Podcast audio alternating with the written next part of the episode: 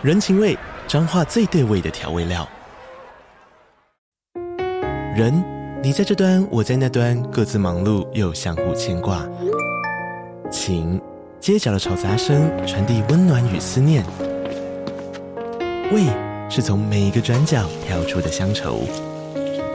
这里是彰化县政府 Podcast 节目《彰化早咖》，我是主持人内克。从彰化大小事各具特色到旅游攻略，透过轻松有趣的访谈，带着大家走进最在地的早咖。准备好了吗？彰化的故事，我们说给你听。以上为彰化县政府广告。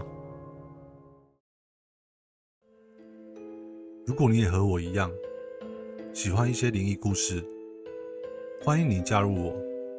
我的鬼话连篇，你不听不可。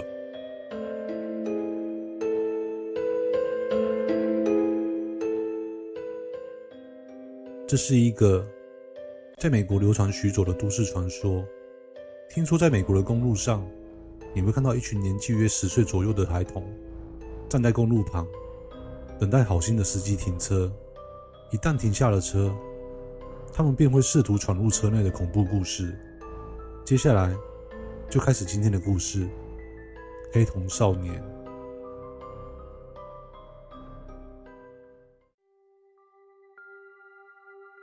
相传有这样一群少年，因为没有眼白，眼睛看上去就是一团黑色的，他们就是神秘的黑瞳少年。当你和他们对视时，会感受到一股无法抗拒、无法摆脱的力量，就像是被催眠了一样。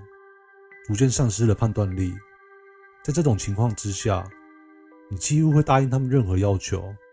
关于黑瞳少年的起源，时间要追溯到一九九八年，一个美国当时颇具人气的论坛。这个论坛有一个版主是记者，在经过了一次诡异的驾驶经验后，把这次经验分享到了论坛上，声称自己在一次奇怪的驾驶途中，遇见了几个奇怪的少年。当时他正开车行驶在公路上。突然发现路边有几个少年正朝着车子挥手，像是在寻求帮助。于是出于好意，记者在他们身边停下了车子。不过，正当记者准备打开车门的时候，却被眼前的几个小孩奇特眼睛吓了一跳。记者发现，这群小孩眼睛都是黑色的，没有任何一丝眼白，深邃的就像是深渊。当记者盯着他们眼睛看时，感觉自己好像被催眠似的。不由自主地缓缓摇下车窗，随后一个少年便对他说：“叔叔，我和我的朋友们迷路了，你可以顺道载我们一程回家吗？”这个声音让当时有点恍惚的记者瞬间的清醒了过来。也许是因为记者本身独有的警觉性，让他总感觉这几个小孩有问题。再加上刚才短暂的失去意识，他越想越不对劲，于是赶紧拉下车窗。这时，车外的那群少年。似乎有点开始不耐烦了，脸上的表情逐渐的狰狞了起来，并朝着记者喊道：“快点开门，让我们进去！快点开门，让我们进去！我们只是小孩，没有危险。”但此时记者甚至都不敢直视他们的眼睛。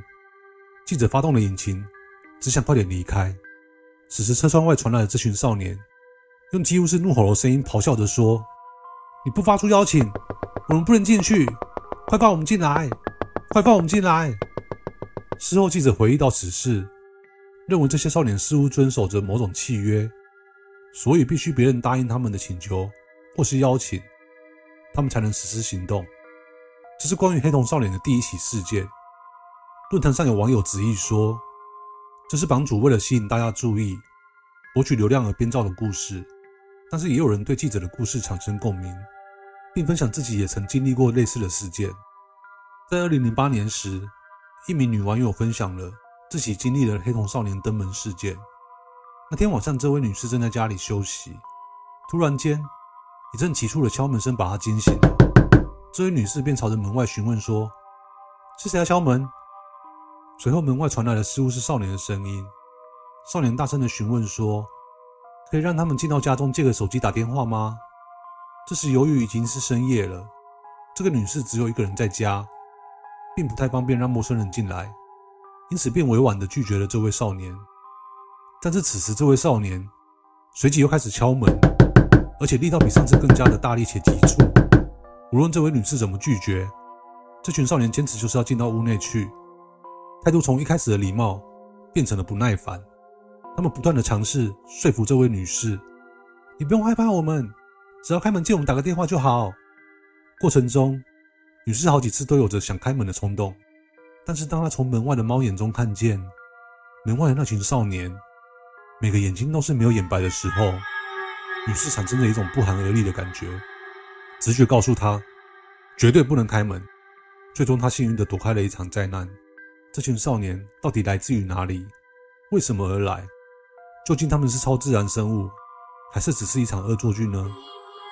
或许只有等到开了门后，才会晓得吧。